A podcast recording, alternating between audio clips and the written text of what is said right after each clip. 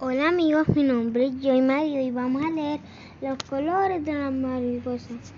En el origen del mundo Dios creó las flores para hacerlas más hermosas. Prepararon muchas pinturas de diversos colores y las esparcieron sobre los pétalos de las flores con, con pincel suave.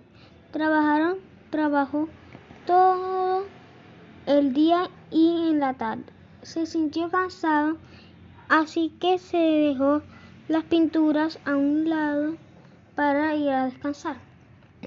Las mariposas se sintieron tristes porque sus alas estaban descoloridas después de las flores le tocaban a ellas ser pintadas y, ah, y eso no ocurría hasta la mañana siguiente, pero las mariposas vivían un día.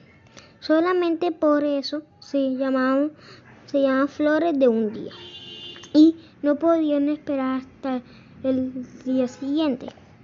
Las flores tuvieron una idea maravillosa.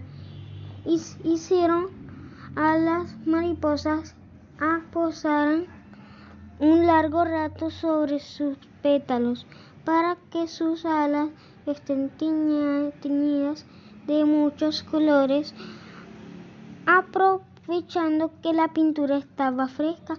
Así lo hicieron las mariposas y en sus alas quedaron los colores de los pétalos mezclados de distintas formas. Adiós.